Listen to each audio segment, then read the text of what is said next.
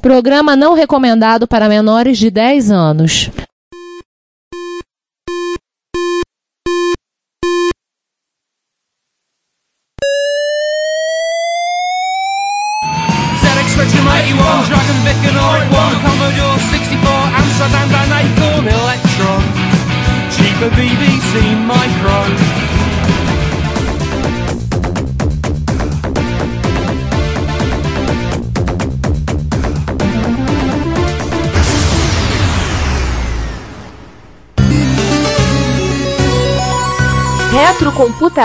Porque velho é o seu PC.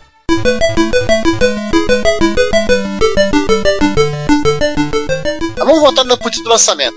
Essa data é curiosa. Sim. Por quê? Em 3 de agosto de 77, as Forças Armadas da Liberação... Mas antes disso, né? Antes disso, né, César? Os TENT escolheu Nova York, pô. Nova York é bem mais legal pra anunciar que a gente tá entrando no mercado de computador do que falar aqui em Fort Worth. E no dia seguinte, os jornais vão vai estar tá bombando no jornal, né? Os acionistas, os investidores de Wall Street vão ler, olha, a TENT tá entrando no mercado de computador, não sei o que lá, não sei o que lá. Aquele negócio de visar a propaganda em si, né? Só o jornal só vão estar falando disso, porém, né? No mesmo dia, 3 de agosto de 77, as Forças Armadas de Liberação Nacional Porto-Riquenha explodiram duas bombas em Nova York deixaram um morto, morto e outros feridos. E óbvio, os jornais falavam disso. Que só falavam disso. É, porque é o seguinte, não eram só duas bombas, os caras não iam falar assim, ó, tem mais bomba em outros prédios. Então saíram evacuando o escritório, evacuaram em Paris State, evacuaram o 83 Center, na época tinha o 83 Center, saíram fazendo a evacuação dos edifícios, um monte de 300 mil pessoas nas ruas, imagine o caos na cidade, e ninguém falou de computador. Óbvio. Porém, né, César? Ah, eles foram apresentar na Personal Computer Fair em 5 de agosto de 77 em Boston, sem muita fanfarra, mas ele foi exposto e as pessoas simplesmente se amontoavam para ver aquele computador que a Radio Shack estava vendendo por 400 ou 600 dólares. Computador completo, não era um kit, e não era nem uma promessa, era um produto pronto. Muita gente viu aquilo, muita gente ficou surpreendida que não sei o que lá, que lá. Rendeu inclusive uma matéria da Associated Express, Associated Press, falando sobre empresas lançando microcomputadores, você pode fazer isso, isso, aquilo, aquilo. E assim, acho que o pessoal meio depois daquilo tudo, depois do canso da, do estresse, deve ter sido o lançamento, anunciar esse produto, né? O French ele tirou um dia de folga, foi viajar pro Japão, foi dar uma volta com o nosso sushi de raiz, né, João? Já sabe, né? Bom, e o que aconteceu quando ele voltou? Alguém sabe? Aí quando o cara ele voltou pro escritório e falou assim: O que aconteceu quando ele voltou? A secretária devia estar com o cabelo em pé, despenteado, e falando: Meu Deus, você voltou! Eu não aguento mais, tô ligando aqui pra mim, socorro! Literalmente, o sistema de. Seria o PBX, né, na época, o sistema de telefonia do escritório da Tend estava travado, paralisado, mais de 15 mil ligações, gente ligando, spam de ligação, né? Gente ligando querendo comprar o TRS-80, fora uma, uns seis sacos de carta que receberam de gente pedindo uma hora as informações, né? As pessoas mandavam carta. E. Fora a lista de espera. Fora uma lista de espera que eles dizem que tinham 250 mil pessoas já inscritas. Detalhe, você sentar na lista de espera, que depositar 100 dólares. E resumos, faturaram uma resumo. nota só com a lista de espera. É, João, resumo, shut up and take my money. Sim. E, obviamente, atende, pô, e aí, o que a gente faz? Caramba! É, acho que os executivos não estavam acreditando no que estava acontecendo. É, sempre eles olharam. Tinham, é, eles só tinham feito, assim, algumas unidades para demonstração na mão. Eles tinham literalmente sete funcionários para alocado para fazer essa montagem de computador. Sim, correram, né? Colocaram mais quase 400 pessoas, mas assim, eles botavam a gente para trabalhar de montagem e os pedidos continuavam chegando. E aí, quando eles tiveram pelo menos 3.500 unidades prontas para poder mandar para cada uma das loja, para deixar em demonstração, eles começaram também a aceitar pedidos nas lojas. Ah, eu fico imaginando a loucura. E o French provavelmente não. falou: tá vendo? Eu falei 50 mil, vocês não acreditaram em mim? Assim, o French também, assim, apesar de toda a ideia entusiasta, ah, vendo 50 mil, mas acho que ninguém tinha ideia. Porque a Tende era uma empresa estruturada, grande, que já tinha um. Né, já sabia como, como vender produto eletrônico, tinha um público que comprava na, né, na Radio Shack, mas ninguém tinha ideia de como projetar, de como produzir e talvez principalmente de como vender um computador pessoal. Tirando e não era isso, não. Ninguém sabia direito. Não Pois é. sabia. Tava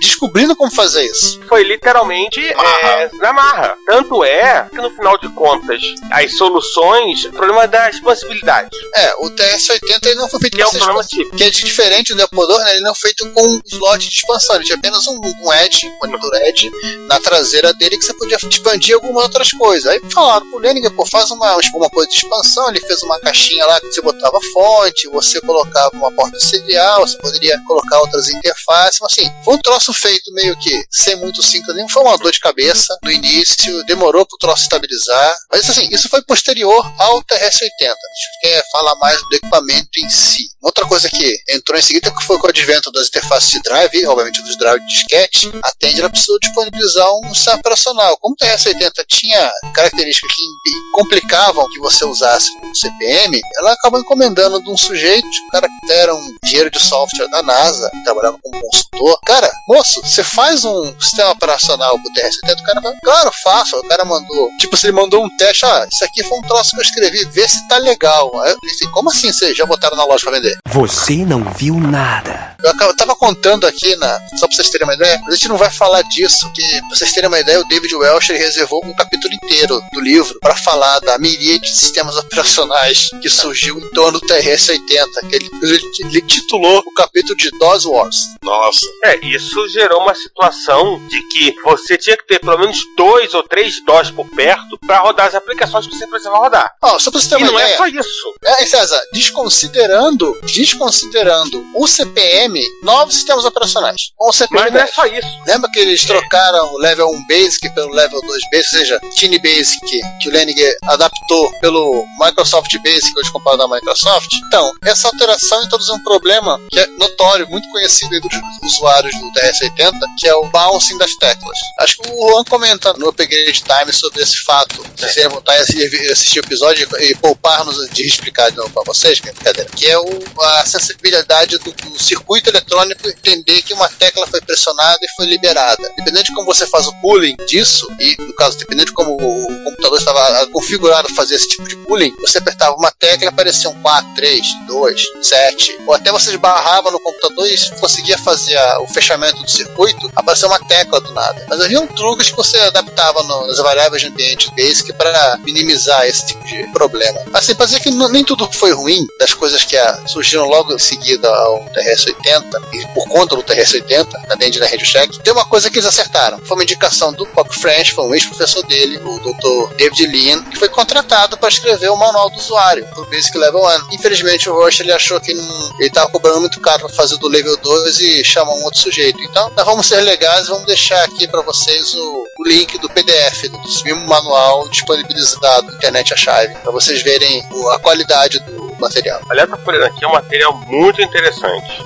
E legal é o seguinte, é um manual literalmente feito pro cara que é iniciante, que acabou, os capítulos tem áreas para você fazer anotações, né? O cara não precisa nem sequer Não. caçar uma folha para rabiscar o que ele entendeu o que ele não entendeu. Isso é muito importante. Tem lá as notas pra você conseguir escrever. Se você tinha alguma dúvida e tal, você não tava ali e já lembrava. É. Bom, a vida útil do TRS é 80, Model 1 na verdade. E aí são vamos ser bem rápidos. Uhum. Assim, a gente vai falar da linha TRS 80. A gente não havia falado antes, havia falado do Coco, né? Fala da linha Até bastante do Coco, mas não chegamos a falar do 80. Mas vamos dar um- uma passada rápida aqui no que se tornou realmente a linha de computador, que é a primeira linha de computadores que a Radio Shack lançou, né?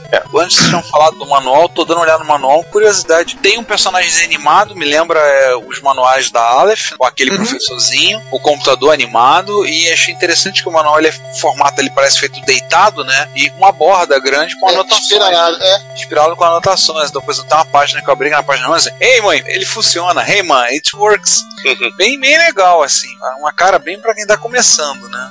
É porque, assim, ninguém tinha ideia de como funcionava o computador né, na época e esse manual precisava falar com esse público. Sim, eu tô vendo o que o Giovanni falou no final dos capítulos, um espaço para anotações. É bem didático. Manual muito escrever esses grande. blocos de programa. O manual do, do level 2 foi- ficou muito parecido. O autor desse material, que não foi o David Lean, esse pro- pro- professor aí, o cara tentou seguir essa mesma lógica, mas a pessoa fala assim: não ficou a mesma coisa. Mas então, falando da vida útil do TR-80, a gente tava falando, após o modelo 1, modelo 1, É, no ano seguinte trouxe o DS80 Level 2. era É, uma revisão com o Microsoft Basic, né? É. Apenas isso, né? É, e Só algum- isso. algum- não, e alguns ajustezinhos lá, acho que de revisão de placa, esse tipo de coisa que você faz quando você lança uma nova revisão. Tá. Porém, eu acho que a, a Tandy ela começou a explorar novos mercados. né? Aí ela lançou um tal de. Eu achava que essa máquina nunca tinha sido lançada, que era o TR-70 Model 2. É, porque a grande conflito, né? A gente sempre, a gente sempre sabe do Model 1 e do Model 3. E o Model 2? Eu sempre achava que ele tinha sido cancelado por conta daquelas normas da FCC, mas não, realmente saiu um TR-70 Model 2. Nós até já falamos dele no Retrocomputaria. Ele, foi lançado em 79, né? Ele não é compatível com o TR-70 Modelo 1. Ele é outra coisa. Ele tem 80 colunas, ele tem drive de 8 polegadas, tem uns Nossa. 84 MHz. Ele teve. Teclado é, destacável, né? É, teclado destacável, diferente do Model 3. Ele teve um usuário notório, tal de Isaac Asimov, escreve uns caos aí, Impressive.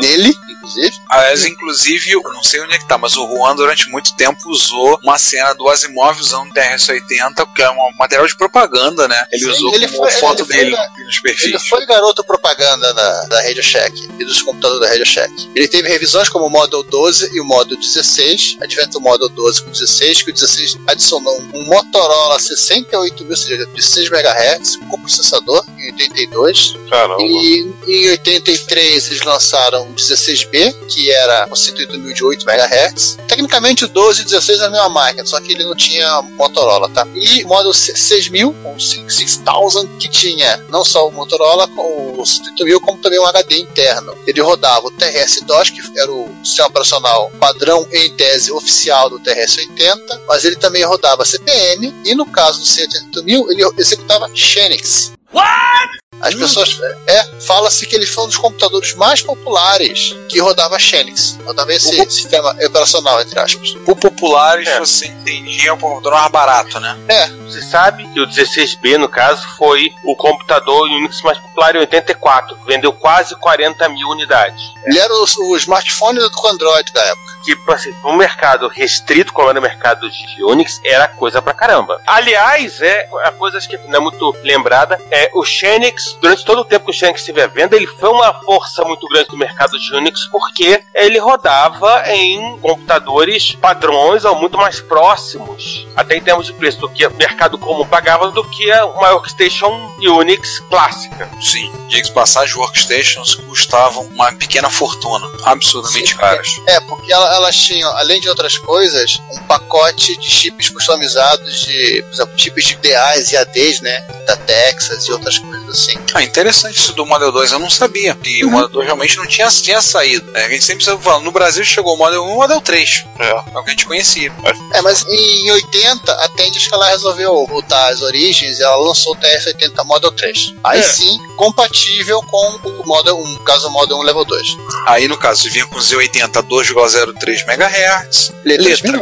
Ou seja, resolveram gastar 2 dólares a mais por isso. Aham. Botaram um teclado Na decente. época, na época já, já devia ser um dólar e Essas máquinas eram mais caras e já tinham circuitos customizados para ajudar a baratear. Relógio interno, duas unidades de disquete 5 em quarto, ou seja, não tinha aquela macarronada, não tinha aquela extensa unit do lado de fora, era tudo num conjunto só, tudo integrado, então o teclado estava integrado, você não conseguia mover de posição. Era aquele monobloco, né? É, é aquilo que a gente conhece no Brasil como cara de CP500. Em 83, ela faz uma outra revisão do TS-80 Model 3, ela, que é o TS-80 Model 4, que basicamente ele- eles retiram o termo Radio Shack, é TS-80, passam a usar TEND no nome das máquinas. É quando eles começam a usar TEND no nome dos computadores. Ele deixa de ser os Prata Mercedes e passa a ser Bege Retrobrite. Ai, caramba! O Z80 tá a 4 MHz, tem 80 colunas, tem modo gráfico de resolução, é compatível com o CPM, tem duas coisas muito interessantes. Primeiro é o seguinte, as versões iniciais do, do Model 4, dizem que a Tandy estava estudando de ele iria vir com opcional o Z800. Já teria que ser uma máquina em 16 bits, mas a Zilog, todo mundo sabe, ela desistiu do chip. Porém, essa, essa coisa meio que dizem que essa lenda urbana ficou né, entre os usuários da RS80, o Model 4, em 86, uma empresa chamada HI Tech, ela passou a vender um kit que você substituísse os 80 por um. Quem tem um MSI da JVC, aquele bonitão? O HC895? Aham, ele tinha também o HD 64180 da Hitachi, rodando a 6 MHz e mais de 56K de RAM. É. Mesmo processador do JVC. Interessante. Como eles falam, assim, ele tinha um patch para você rodar alguma, é, o DOS do TRS-80, usando esse modo, ele conseguiu usar essa memória extra como RAM disk, ou seja, é literalmente um acelerador para o TRS-80 modelo 4. Mas voltando um pouquinho em 83, eles também lançaram, a gente já falou sobre esse cara, que era o Model 4P, que era a versão transportável do Model 4. Foi, a gente falou dele no episódio sobre os quase portáteis, ano passado, em 2016. E na última encarnação do TRS-80, do TRS-80, né, vamos citar da linha como todo, em 87, o modelo 4D, que a Tandy ela disponibilizou, ela substituiu os drives de face simples por drive de dupla densidade, 360K, e Bom. também a Deskmate, que era aquela GUI, nesse caso vamos botar GUI com muitas aspas, que não rodava em modo gráfico, padrão de todas as máquinas da Tandy nessa época. É interessante assim, eles chegaram atrasados, hein? Botaram drive de que é 360 e 87. O nego já tava usando drive de 720. O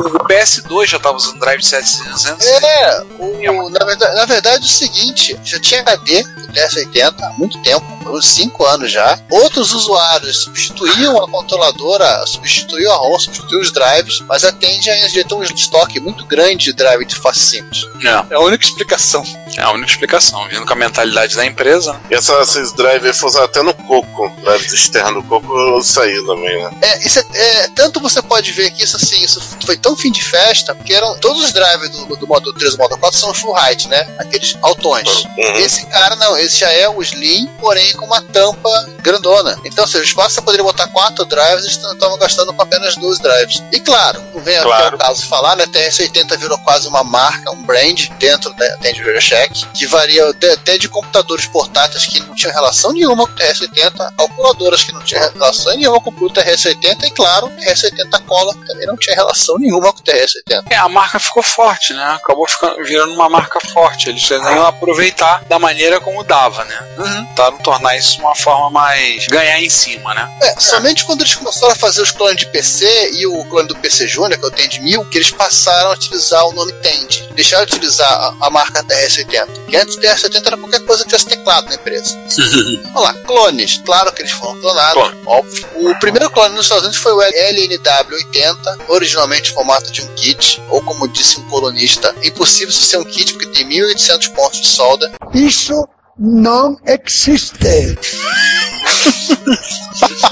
1.800 pontos de solda. É um kit, 1.800, 1.800, você, fa- você solda 4 pontinhos por dia, tá bom. É, não era um produto que alguém que estivesse iniciando na arte da solda pudesse segurar a onda. Mas, assim, depois que eles passaram a vender isso como um clone meu do TRS-80, o nosso velho e popular PMC-80 da EACA, A gente falou da EACA. mano. sim, aqui no Brasil foi chamado de Smack alguma coisa, Sim, sim, sim, sim. O a marca- D8000? é o D8000. É o D8000, sim, eu lembro. Parece que a Tend processou a EACA nessa época, mas como assim? Isso vale até como lição de vida para vocês aí que estão nos ouvindo. Somente quem é detentor da marca, direito autoral, é que pode mover qualquer tipo de ação contra. Por exemplo, eles tinham o Basic licenciado da Microsoft, eles não podiam processar a EACA por conta do Basic, eles processaram por conta de algumas chamadas de rotinas que estavam na BIOS da máquina, que eram iguais às deles. A EACA vendeu em todo canto do mundo, na África do Sul ele foi o TRZ-80, RZ80. RZ80, pedografia. Foi vendido na Austrália, né, como nome de Dixmeat System 80. Sim, sim.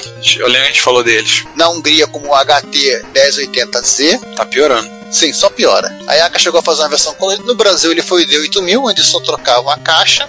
Um outro clone dele foi o Lobo. Só que o Lobo é um clone que não é clone. E, assim, ele não é um clone de hardware, ele é um clone de software. Ele tinha algumas diferenças com relação ao TS80 original. É, o Lobo, esse é, ele é o maioral, né? É, por aí. Só uma pergunta: no Brasil foi só o D8000? Não, Não, da EACA. da Yaka. Ah, Eu ia complementar com o seguinte: antes de falar dos clones brasileiros, na Alemanha teve Comtech 1, Model 1, fabricado pela, meu Deus, German SCS GmbH, e na União Soviética o Corvette.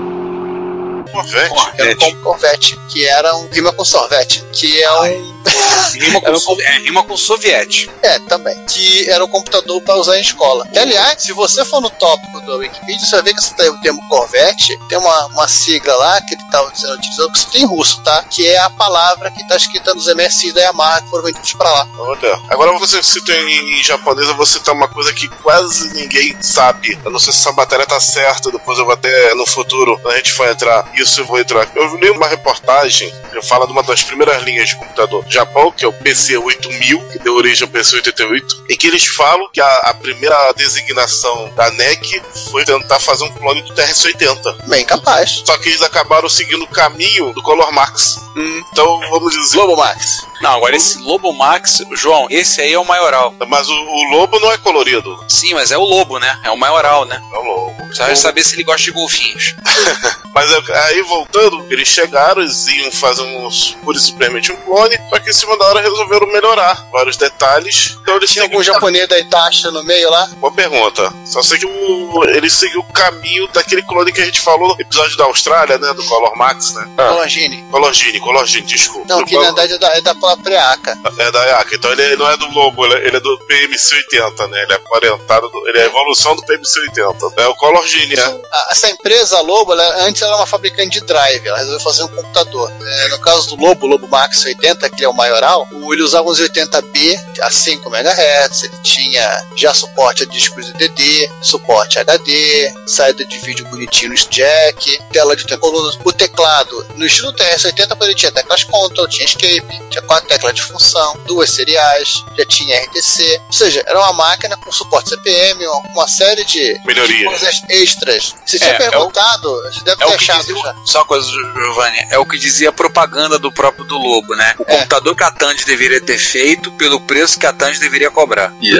Então eu acho que o raciocínio dessas empresas aí, eu acho que a NEC seguiu. Apesar que eu tô vendo que essas empresas fizeram isso até posterior ao PC 8001. PC 8001 é de 79. E foi meio que do tipo em cima do laço do lançamento lá do, do level 2. Essas Aliás, máquinas são bem ele tinha- né? E ele tinha Basic Microsoft. Não era da, da Hudson, não? Não, do 8001 era Microsoft Basic.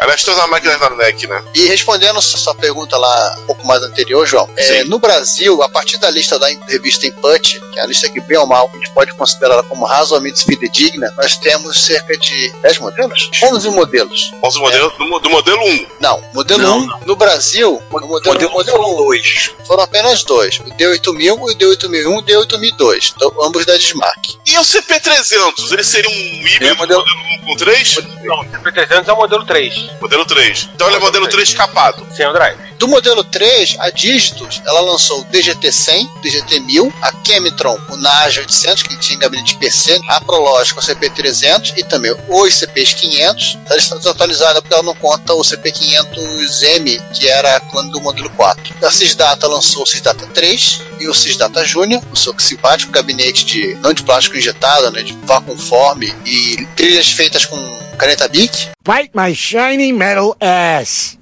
Nossa. A cara não tem linha reta na placa de segurança. É fantástico. A Multix teve, lançou MX compacto, eu não conhecia. E, assim, e também, voltando a Cisdata, o Cisdata 4. Que esses últimos dois, modelo 4. Tá? A Prologic, ela chegou a lançar o P500, que era o gabinete grandão. Depois ela lançou um CP500 compacto, acho que ele chamava de M80, que tinha um plano 80 mais rápido e já a placa de CPM. Mas olha só, existia dois CP500 pequenos, o Compact e o M80. São Ah. máquinas diferentes. Compact Acho que é, O se não engano, era branco. Era branco. Eu acho o que M80 o... eu acho que já era grafite. O CP500 que eu tenho aqui em casa, ele é o modelo grande, ele é grafite. É porque tem dois modelos grafite. O M80 é o grafite escuro. Tem um que ele é o gabinete do primeiro CP500 com grafite claro. O primeiro é beige, o segundo é grafite claro, dos dois modelos normais. Aí vem o Compact branco e o M80 que é um grafite escuro. Ó, de acordo com a, a Wikipedia, teve o CP500 de 82, o Correto. CP500 M80 de 85 com suporte CPM, o CP500 M80 M80C, que era branco. Ah, então ele é M80 Compact. M80C era branco, tinha suporte CPR Drive DD e mudaram a posição dos drives. Ele era dupla face? Acho que sim. E para terminar, o CP500 Turbo, rodava 4 MHz. E qual era a cor do gabinete dele? Não fala. Eu acho que já era tudo claro. Tudo claro. Eles foram migrando para uma bege Retro Bright. Exceção do M80, que era o mais escuro deles, que eu me lembro. Que é aquele que tem Ah, três placas.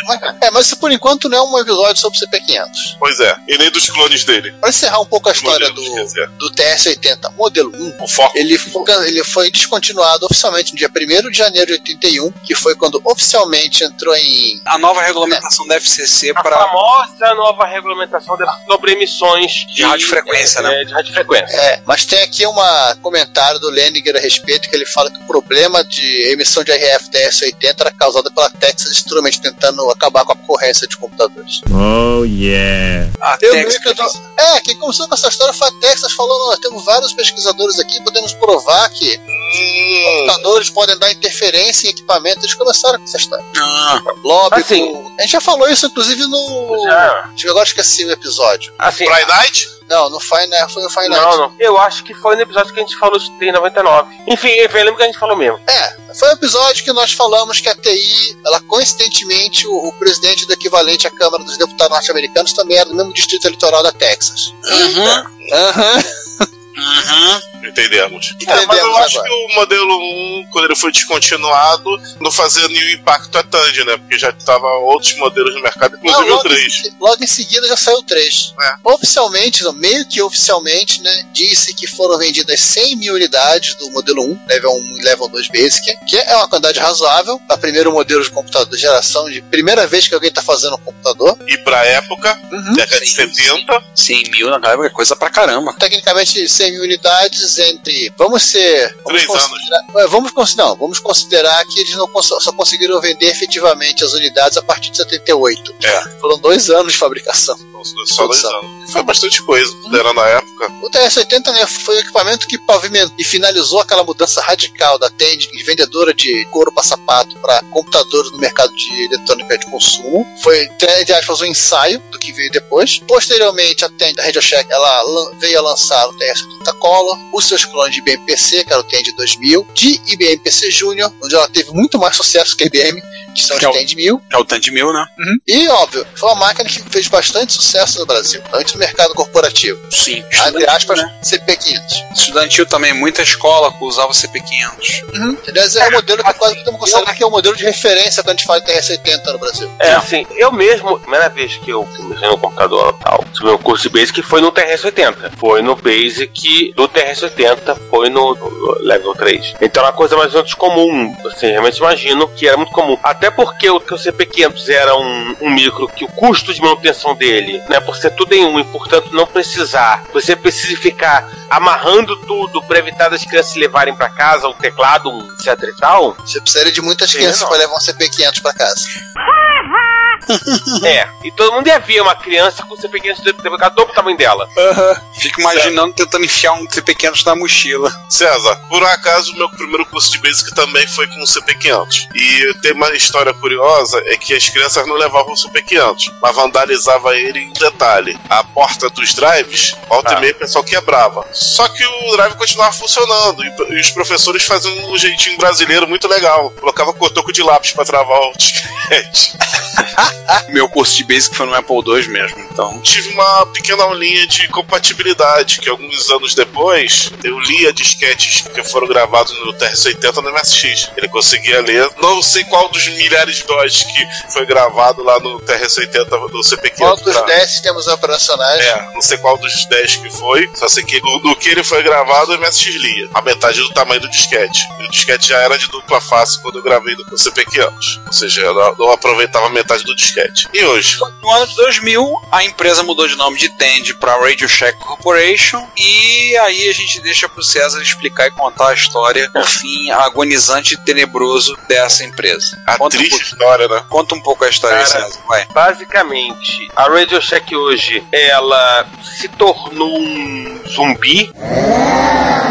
O que, que a gente pode falar né, da Radio Shack atualmente? É, Ela decretou falência. Ela decretou falência em 2015. Ela fez um plano de. Falência mesmo, não concordado. Não, Não, foi concordata. concordata. Aí o que aconteceu? Assim, só pra lá, a Radio Shack, desde a metade da década passada, ela é começou a ser uma força no mercado de venda de celulares e de linhas. Nos Estados Unidos, até pouquíssimo tempo atrás, você não comprava um celular sem comprar junto uma linha, seja pré-paga, seja pós-paga. Não, não existia noção do aparelho desbloqueado, É. como a gente tem no Brasil ou na Europa. E o que aconteceu? Começou a, financeiramente, começou a, já começou a ter problemas financeiros porque a queda no mercado de componentes eletrônicos não compensava o aumento no mercado de celulares, até que chegou uma hora. Ah, faltou uma informação antes de falar da falência. Eles venderam pra. Esqueci o nome da empresa agora. Eles, a divisão de computadores no começo da década de 90. Parece E aí ser, passaram- em 94. AST, é. E aí passaram a vender computadores de outras marcas, como Dell, Gates 2001, acho que até a própria Apple, na, na rede Radio Shack. E no final das contas, o número de lojas da, da Radio Shack acabou se tornando quase uma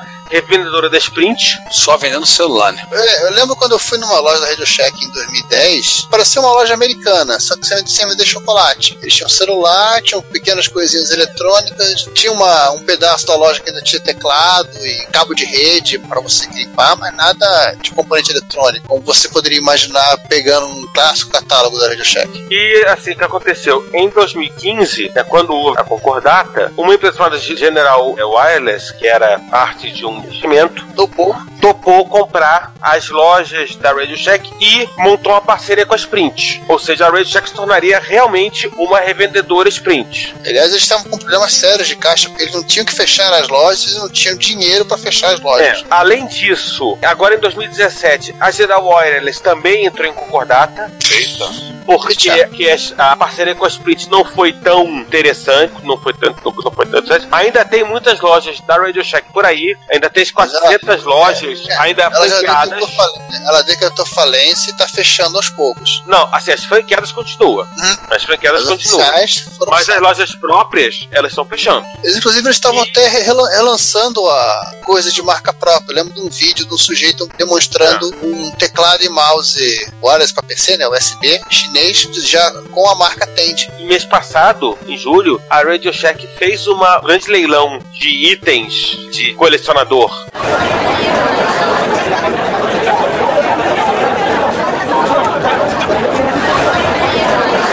Literalmente, Praticamente no Mercado Livre. É, literalmente zeraram o que eles tinham pra, de coisa colecionador pra, né, pra, pra vender. Então hoje tá bem ruim essa, essa, essa situação. Ninguém sabe qual é o futuro da Radio Shack. Se a Radio Shack tem um futuro, o que vai acontecer. Mas vamos ver o que vai acontecer, inclusive, pela frente, né? Ou seja, fim, fim, fim ainda não teve, mas tá indo. Mas tá agonizando. Tá agonizando e tá agonizando muito forte. Engraçado que tá demorando até mais do que a Commodore, né? É, a Commodore foi mais, foi mais rápida. Ela agonizou também. A agonia da Commodore foi mais rápida do que a. Não, a agonia da Commodore ela foi rápida, porém o, o morto-vivo caminha até hoje entre nós.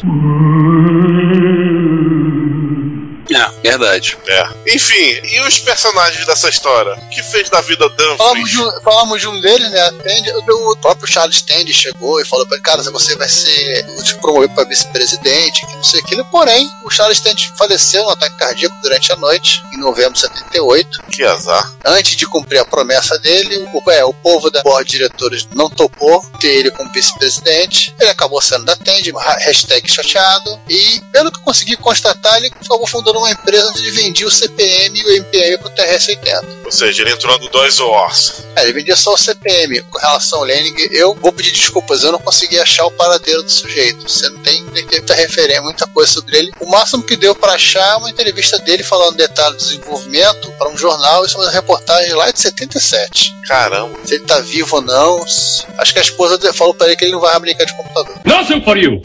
É, e com isso termina nosso episódio de TR-80. De uma forma meio triste. Falou duas coisas legais, tá? Eu, Ah, é? Claro que agora não tá mais disponível, porque acho que o, o radiocheck.com tá meio que fora do ar, mas eu descobri que você consegue, no próprio site da Radiocheck, você tem online os manuais do TEND 1000, TEND 1000A e de outras máquinas antigas. Eu não consegui achar dos TRS-80. Só uma coisa, Giovanni, radiocheck.com tá entrando. Comigo não tá entrando. Aqui Radiocheck. tá entrando. Tudo junto, entrou e tem um monte de coisa que eles estão fazendo queima de estoque, estão vendendo um monte de coisa. Então. Pacote com 36 pilhas palito por 10 dólares. Fone de ouvido estéreo, 48 dólares. Memo- Aí tem aqui o leilão online memorabilia e tem TR-70 Model 3 na imagem. Aí vai até. Foi até 10 de julho. É, será que o Juan conseguiu comprar alguma coisa? Saberemos, em breve. Saberemos. Muito, muito É, breve. Assim, eu cliquei no link, o link ficou só girando aqui e nada aconteceu, eu subentendi que tava fora do ar. Então, Não, assim, ser. dá uma olhada, não há nada falando de suporte. Ah, suporte.radiocheck vai estar fora do ar. Pior que eles tavam- Infelizmente, eles estavam vendendo aqui um Australian Branch do TR-80 e um TR-70 modelo 3. Cara, e fechou os leilões, fecharam muito caro. Os itens fecharam muito caro. Ah, porque é leilão, é, além de ser memorabilia, é, um, pra é, um, é um caralho. leilão de upgrade. É, é pra galera chumbo grosso. É, um retrato do George W. Bush saiu por 145 dólares. olha, alguém vai se divertir muito com seus dados em casa. Tem um TRS-80 Model 4, fechou a 735 dólares. Um Model 100 fechou a 440 e um Model 3 fechou a 350 dólares. É, O Mini Driver do TR-70 fechou 205. E Mini, estou sendo gentis, tá? Com o bichinho. Mini é 5 e um quarto, tá bom. Então, bom, felizmente o suporte.radiocheck não, não tá funcionando, o radiocheck.com tá. Dá, só- mas dá pra consultar pelo cache do Google e você vê que ele dá mantinho lá, pelo menos na parte do TED 1000, né? Pra fechar o episódio, assim, eu vou me encerrar por aqui, eu vou dizer o seguinte, eu gostaria de agradecer imensamente ao Boise Pitre e ao, ao... Qual é o nome do mocinho? Eu tô longe do livro agora. Eu vou pegar o livro. mais fácil. Ela, mais fácil. Enquanto É. vocês vão olhando os leilões. Ah, realmente, as coisas são meio caras. Tem muita coisa de celular, de... Voltei. Eu gostaria de agradecer ao Boise Pitre e ao Will Log Dice pelo resumo que eles fizeram do histórico da Tend e da Radio Shack no livro do Coco, né? O The Colorful Story of Tend's da Computer. E também agradecer ao, ao David e a Teresa Welsh pela compilação da história do TS-80 que utilizei para montar a pauta desse episódio. Ou seja, eu sei fazer peixe trabalho escolar sem usar o Google, tá, criança? Você não sabe. Na verdade, eu queria fazer uma observação, assim, que é um tema que eu acho que eu bato muito com relação à Trinidade 67. Se chegou no mesmo, mesmo resultado do computador, a partir de três caminhos diferentes, por três empresas diferentes, com três lógicas diferentes.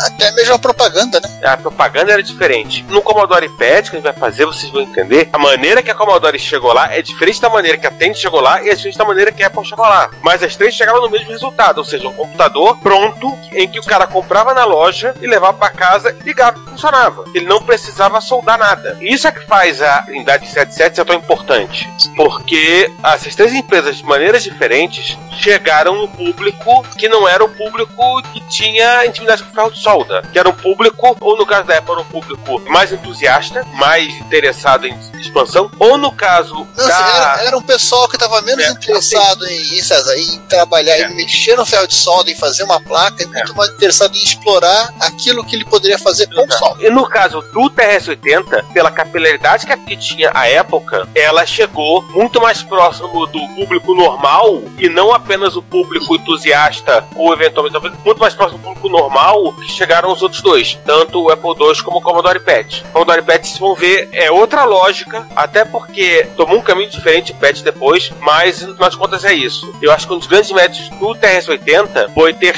graças à capacidade da Tandy, ter chegado num público, em alguns casos até muito leigo, que não era o público que ia nas reuniões do Computer Club ali da sua cidade. Era o cara que queria fazer alguma coisa, chegava lá, queria informatizar alguma coisa, ele conseguia isso de uma maneira de outra com o TRS-80 dele. Ele comprava na Red Jack, na loja que ele já que já sabia, que tinha do lado da casa dele, a um preço que ele era mais palatável para ele do que se ele comprasse no Apple. Só um parênteses, vocês falaram, a gente brincou, falou a questão do leilão da Tend, a gente falou, será que o Juan pegou uma coisa? Eu tô vendo um e-mail do Juan dizendo assim, a respeito do leilão. Meu instinto de autopreservação só me permitirá pegar qualquer uma coisa dessas quando eu tiver recebido três salários no emprego atual. Ah, Então, não foi dessa vez. É, Ele já que tem é- uma penca de máquina TRS-80. é. Ele já tem uma penca de quase tudo, né? Mas é aquela conversa que a gente teve, tipo, virou um leilão pra galera de chumbo grosso. Sim. Mercado Livre e Level Power. É, pra Mercado Livre leva o Mercado Líder. É o cara chega lá e fala, ó, lote inteiro, 4 expert com teclado e um. Literalmente, né? Literalmente era, era o famoso Bring the Big Guns. Todo mundo se portando sob a FG 9000. Era daí pra cima. É verdade. Uhum. Mas a Big Fock Gun, o, o tanque que roda isso e deve rodar bem capenga é o Tanque 1000. Então é Não. terceiro. Tandemil não roda. É, Tem nem ele roda. O, do, o Além de Doom, ter- 3000, que é o já 386, Doom exigia 386. no mínimo. É, pra começo de conversa. Qualquer coisa abaixo do 386 DX40, o Doom ficava uma porcaria. É. Na, na prática você rodava Doom. Mas enfim, a gente vai fazer um episódio sobre Doom. Na prática você É, rodava Doom 4 MB de RAM no mínimo, tá? É, também tem essa. Mas esse não é um podcast sobre Doom É, Ainda não é um podcast sobre Doom. ainda. Gostei do termo ainda. Tem um episódio que a gente vai fazer pra 2018, 2019, explicitamente Doom. Óbvio, vamos falar de FPS, mas Doom. Porque é aquela história, assim, eu acho que não é possível entender como ali por 93, 95, o PC praticamente simou toda a concorrência sem entender o Windows 3, sem entender Doom. Ou É melhor, Windows verdade. 95 e Doom. Eu acho que. Eu Doom veio um pouquinho antes. De 93. É, É. Windows 93. Não, mas você não consegue entender é, como a concorrência foi dizimada sem o Doom e sem o Windows 95. Consolidando um gênero de jogo que tá até hoje aí, hein? é, tem um mini documentário no YouTube, isso está disponível em algum lugar do Retrocomputaria, você procura lá, ele alega que o. fala né, explicitamente que o Doom foi o computador que matou o Amiga. O jogo que matou a amiga, né? No jogo. Isso, obrigado. Se bem que a gente falou recentemente do Gloom, né? Que era um, Um clone pra uma amiga do. um amigo. E o código fonte, inclusive, foi liberado recentemente. É. Mas esse não é um podcast ainda sobre Doom, não é um podcast ainda sobre FPS, nem sobre John Romero, nem John Carmack. E aliás, vamos fazer a lição certa de casa. A gente tem que falar sobre o Doom e também sobre o Wolfenstein. Não, a gente vai falar de Wolf e de Doom. Quando fizer esse episódio, vai ser um episódio de. A gente vai ter que contar a história do FPS. Com Enfim, vamos terminar? Então, pessoal, muito obrigado por vocês terem ouvido esse episódio. Cumprimos a nossa meta da segunda máquina da trilogia de 77, falta uma. 66,6666% dos metros. Pois é, 66,67% que a gente arredonda a dízima periódica. Então, nós agradecemos, muito obrigado por vocês terem ouvido, esperando que vocês tenham gostado. Espero que tenham gostado da trilha sonora que vocês ouviram. Não é nada de TRS-80, que senão eu ia ter que ficar com um chiado de ou clique-block, ou então a gente ia ter que botar repetidamente uma apresentação do Marcel Marceau cantando alguma coisa. Sim. Isso não ia dar muito certo. Então a gente pegou o que Ou- tinha mais próximo, ou, ou, pegamos é, ou músicas então do ruído branco, né? é, ou então ruído branco, né? Então a gente resolveu fazer o seguinte: a trilha sonora que vocês ouviram é a coisa mais próxima que tinha do TRS que tocava bem música, então o Tandemil. é tudo coisa do Tandemil, tá? Esperando que vocês tenham gostado também da trilha sonora. Bom, então é isso, né? Bom dia, boa tarde, boa noite. Próximo episódio, sei lá como falo no próximo episódio. O gerador de pautas. Aliás, que novidade, Giovanni? Eu. Gerador automático de pauta tá rodando no TRS-80 modelo 2. Eu só tô apagando uns textos aqui sobre o negócio de fundação que o, o antigo dono largou no HD, mas daqui assim que acabar de liberar espaço, eu rodo ele. Bom, É, Até aquele negócio Ah, chamado episódio 7 e 8. É, então tal de eu robô aqui que eu vou apagar também. Deve ser bot. apaga, cara. Cara, apaga isso tudo. Por que o anterior ele deixou aí? Que ele lá. morreu só por causa disso. É. Ah, e tinha umas cartinhas pra um cara que usava um K-Pro, não sei porquê. Essas cartinhas perderam a validade no ano de 2001, né? Foi, foi. Apesar que eles Ah, não. falando aqui que tava prorrogado pra 2010. E depois pra É, tinha 2001, coisa de maluco. É, apaga tudo. É, o cara era louco. Bom, então é isso. E a gente encerra, né? Então, galera, eu vou, eu- eu vou me despedindo. E é isso aí, gente. Agora eu tenho que ir para o banheiro antes que ele seja atacado por alienígenas, porque vão roubar meu papel higiênico. Então, gente, é até o próximo episódio e até. Olá, eu sou o Renato De Giovanni e você está ouvindo Retrocomputaria. Porque velho, eu não sou velho não, velho é o seu PC. Caso você prefira, é possível nos encontrar em diretórios de podcasts, onde você pode acessar a partir de um aplicativo no celular, seja ele Android, iOS ou Windows Phone. Nós estamos presentes no iTunes, no TuneIn, no Stitcher, no Pocket Cast e em vários outros diretórios, todos eles a um toque de distância. Se você quiser enviar um comentário, crítica construtiva, elogio ou contribuir com as erratas desse episódio, não hesite. Faça! Nosso Twitter é retrocomputaria, nosso e-mail é retrocomputaria.gmail.com e nossa fanpage é facebook.com retrocomputaria. Ou deixe seu comentário no post desse episódio em www.retrocomputaria.com.br. Como sempre dizemos, seu comentário é nosso salário. Muito obrigado e até o próximo podcast.